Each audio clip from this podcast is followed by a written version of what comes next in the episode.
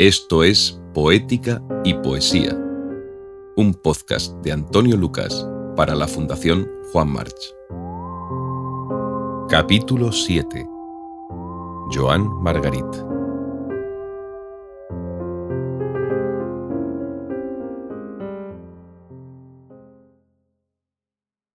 Y si nos preguntaran cómo era Joan Margarit, quizá la respuesta más clara sería esta. Joan Margarit era un hombre sin rabia y de una energía felizmente contagiosa. Su entusiasmo limitaba al norte con la poesía, al sur con la arquitectura, al este con la música y al oeste con la amistad. De esos cuatro puntos cardinales hizo la argamasa de su vida. De ahí extrajo una voz, levantó una obra y armó un puñado de poemas que traspasaron idiomas y fronteras, generaciones y geografías. Joan Margarit fue un poeta atento, nítido de expresión, con una gran capacidad para alcanzar el centro exacto de una emoción difícil cuando el ánimo está racheado, y a la vez disparar al cielo una carcajada sonora como si estuviese en feria.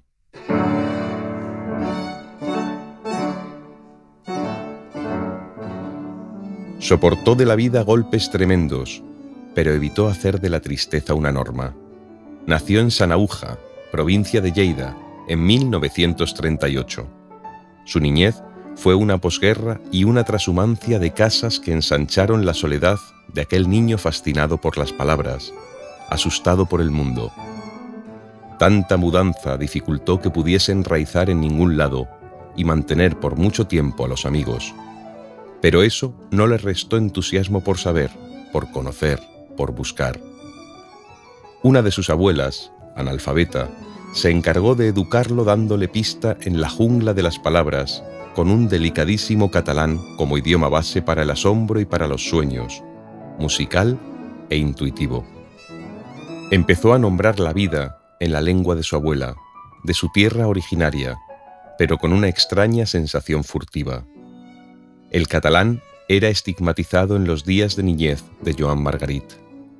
Esta anécdota suya ilustra bien lo que sucedía entonces. A los cinco o seis años, cuando paseaba por la calle con un compañero de colegio, un vecino del pueblo donde vivía en ese momento le zarandeó al grito de Aquí se habla español. Intentaron precintarle su vehículo de expresión y desde entonces apostó por preservar su lengua materna de los avatares e inclemencias de quienes intentaron segarla. Así creció el joven Margarit, convencido de que no hay mejor música de libertad que aquella que se puede extraer de un idioma precintado. Y aunque comenzó a escribir poemas en español, condicionado aún por las primeras lecturas que hizo de la obra de Antonio Machado, pronto sintió que su expresión era forzada. Entonces cambió al catalán, impulsado por su amigo y también poeta, Miquel Martí y Pol, y en ese trasvase modificó, ensanchó el ámbito de su obra. Adoptó literariamente su lengua primera, pero sin faltar a la traducción rigurosa en español que él mismo hacía de su escritura en catalán, propiciando una convivencia idiomática que ha durado casi cinco décadas. Publicó cuatro libros en español, pero de aquella primera parte de su obra, que suma también diez títulos en catalán, solo dejó restos de aquel naufragio. Joan Margarit no temía a la sinceridad ni renunciaba a la provocación.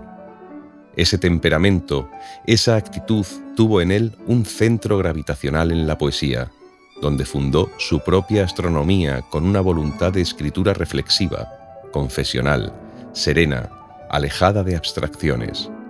Prefería decir viejo que vejez, niño que niñez, y tenía, además, otras condiciones propias. Aceptó que vivir se hace también junto a los fantasmas sucesivos y junto al frío que dejan sus ausencias, sin disimular la noche de la noche de los que ya no le acompañan. La escritura de Margarit busca y dispensa complicidad, no esquiva la propia intemperie, da igual si la vida vuelca o no de su parte. Igual que abraza la alegría si se da, el poeta acepta que el dolor y el silencio es parte del hecho de existir humanamente. La música y los libros fueron sus mejores herramientas de consuelo. La libertad es una librería, escribió, y consideraba tan poeta al lector de poesía como al autor del poema. Yo diría que es mucho más fácil hacer un mal poema que leer bien un buen poema. Un buen lector tiene más mérito que un mal poeta. Fue un hombre honesto, convencido de que todo está, empieza y acaba en un verso sincero, auténtico, compartido. Su vida podría definirse así. Principio y fin de la noche. Emoción y ciencias exactas. Estudió arquitectura, siguiendo los pasos de su padre, y en 1968 logró la cátedra de cálculo de estructuras en la Escuela Técnica Superior de Arquitectura de Barcelona. Su estudio fue el encargado de hacer los cálculos de estructura de la Sagrada Familia de Barcelona para continuar la obra que Gaudí dejó inacabada.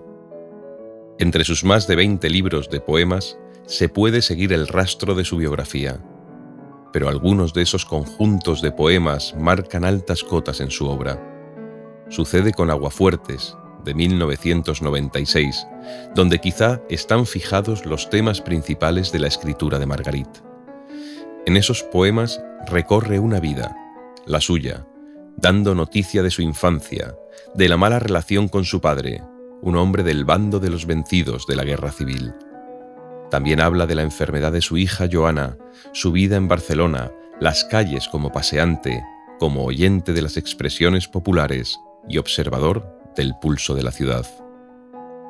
Otro de esos libros necesarios para entender a Margarit es Estación de Francia de 1999, donde incluye el poema más largo de los que escribió, Filósofo en la Noche, un monólogo interior que tiene por protagonista el profesor de filosofía Emilio Lledó, que reflexiona sobre su vida según va leyendo la Ilíada de Homero. Y es que Margarit entiende la cultura como un espacio de vida, como su motor de explosión. Vivir la cultura es vivir más adentro de las cosas, de la gente, más pegado a ella, más alerta. Pero es con Joana, en 2002, cuando se da la erupción de la poesía de Margarit, un punto de inflexión en su obra. Joana es un conjunto monográfico y de duelo sobre la vida y muerte de su hija, aquejada de una enfermedad degenerativa. Este viaje por las hondas cavernas del dolor puntea esa existencia quebrada, su padecimiento, su final, el entierro y el regreso de los padres a la casa desolada, donde su ausencia lo ocupa todo. En este tiempo, Margarit le pide a la poesía que le ayude a seguir escribiendo, y la poesía responde. Joana es un libro alejado, sin embargo, de tremendismo, hecho de dolor a dolor, sin concesiones. Su autenticidad es lacerante y a la vez lenitiva. Los ojos del retrovisor. Es otro poema de amor, de amor a Joana, que fue, que es mi hija. Joana era deficiente física y psíquica y iba con muletas y con silla de ruedas. Con las muletas hacía trayectos cortos. Bien, este es un canto a la belleza de este personaje. Los ojos del retrovisor. Los dos nos hemos ido acostumbrando, Joana, a que esta lentitud, cuando al bajar del coche apoyas las muletas, despierte a los claxones y su insulto abstracto. Me hace feliz tu compañía, la sonrisa de un cuerpo tan lejano de lo que siempre se llamó belleza, la penosa belleza, tan distante la he cambiado por la seducción de la ternura iluminando el hueco que la razón dejó en tu rostro. Y si me miro en el retrovisor, veo unos ojos que no reconozco, pues brilla en ellos el amor dejado por las miradas y la luz, la sombra de todo cuanto he visto y la paz que me da tu lentitud, que está dentro de mí tan grande su riqueza, que no parecen míos. los ojos del espejo. Y uno más, de esos libros de rastro indeleble de Margarit, es Cálculo de Estructuras, de 2005, donde despliega ese vínculo que para él mantuvieron a lo largo de su existencia la arquitectura y la poesía, y donde aplica a sus poemas aquella máxima que él aprendió de su maestro José Antonio Coderc, que él recuerda así. Y terminaré con la frase donde aprendí esto, que la aprendí de mi maestro, el gran, grandísimo arquitecto que fue José, José Antonio Coderc de San Menat, uno de los grandes arquitectos que el mundo ha tenido y que fue español y maestro mío. Me dijo una vez, una casa no debe ser ni suntuosa, ni original, ni hecha en vano. Y yo sabía, entonces, creía entonces que me hablaba de arquitectura. Hoy sé que me hablaba de poesía también. Estás escuchando Poética y Poesía, un podcast de Antonio Lucas para la Fundación Juan March.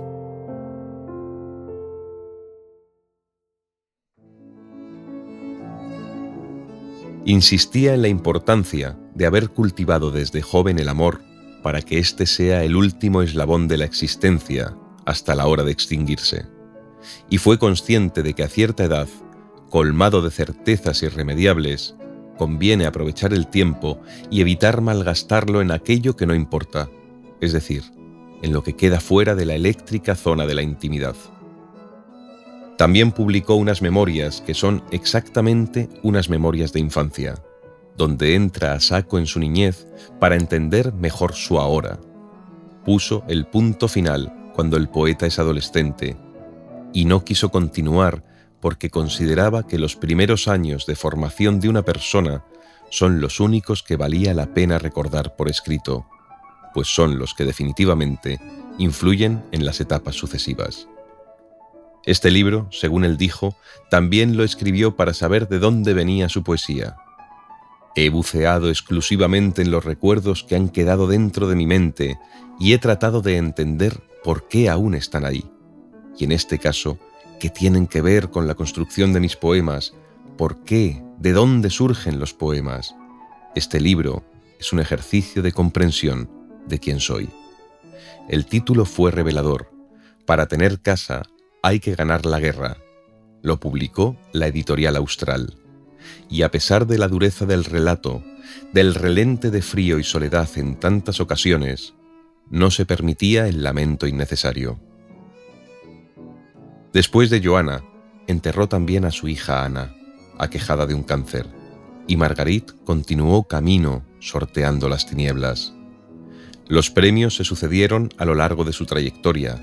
El Carlas Riva en 1985, el Rosalía de Castro y el Nacional de Poesía en 2008, el Reina Sofía de Poesía Iberoamericana y el Cervantes en 2019.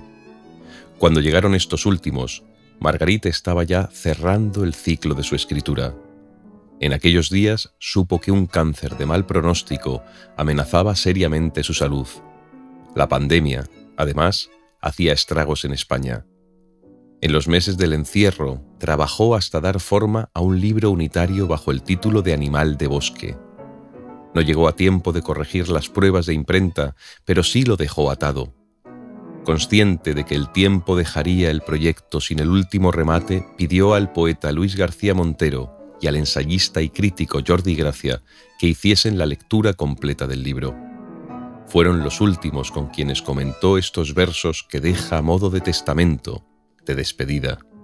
Son poemas donde con una extraordinaria serenidad mira hacia atrás y hacia el ahora, insistiendo en los temas que siempre le importaron, el amor, la intimidad, la memoria, la dignidad de no dejarse vencer por la inclemencia, el consuelo de tener en los otros una guarida, y por supuesto, aquella infancia que para él fue la irremediable semilla de toda su escritura. Nunca traspapeló esa infancia porque ahí estaba todo él. En aquella niñez que fue su primera y más fuerte toma de conciencia de un mundo tantas veces terrible. Todo estaba previsto en mí para que todo saliese mal, bromeaba. Uno de los poemas de Animal de Bosque podría servir como razón de vida. Es este. Conmovedora indiferencia. Pensé que me quedaba todavía tiempo para entender la honda razón de dejar de existir. Lo comparaba con el desinterés, con el olvido, con las horas del sueño más profundo, pensando en esas casas donde un día vivimos y a las que no hemos vuelto nunca. Pensaba que lo iba comprendiendo, que me iba liberando del enigma, pero estaba muy lejos de saber que yo no me libero. Me libera la muerte, permite, indiferente, que me vaya acercando hasta alguna verdad. Inexplicablemente, esto me ha emocionado. Margarit era consciente de que en un poema así se resume una existencia, y todo lo que venga después no puede ir más allá de lo que dicen estos versos.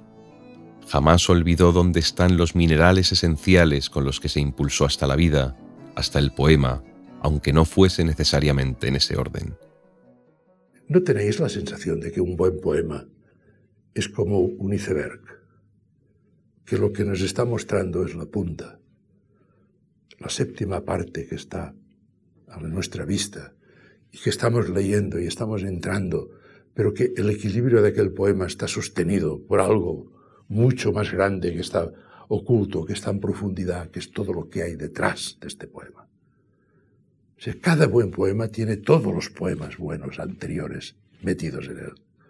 Sin esos poemas, este poema no existiría. Es la punta de un iceberg lo que estamos viendo. Y así funciona la poesía. No haciendo tabula rasa y empezando diciendo a partir de ahora yo soy el Dios y, y al mismo tiempo el siervo. Lo soy todo, soy original. Original viene de origen. En mí empieza todo. En mí empieza todo. Tristeza, ¿no? Qué estupidez. Los últimos meses de su vida fueron de absoluta serenidad y en los últimos compases tuvo dos puntos de amarre, su familia y la poesía combinada con ratos de música. No necesitó más. En su casa de San Just Desvern, a las afueras de Barcelona, escuchaba a Mozart, a Haydn, a Beethoven, a Schubert, también el cello poderoso de Jacqueline Dupré, o cualquier disco de las edades de oro del jazz, y a Yves Montand cantando poemas de Jacques Prévert. Al final de un hombre queda realmente la vida concretada en la grandeza de lo pequeño, y por eso, en medio del esfuerzo de agotarse, murió en febrero de 2021, cuidó a los suyos, dejó cumplida la amistad y la propia voz cifrada en más poesía. Aquí estoy, escribiendo, protegido y rodeado por tanto tiempo juntos. Me iré amándoos, y algo mío intentará volver. Este es el penúltimo poema del libro póstumo, ese que suavizó la penumbra del camino, porque la poesía es, para quien la escribe, aprender a escribirse a sí mismo, y para quien la lee, aprender a leerse. De un poeta, lo único que importa es lo que escribe. Estas palabras, profundamente vivas, también son suyas.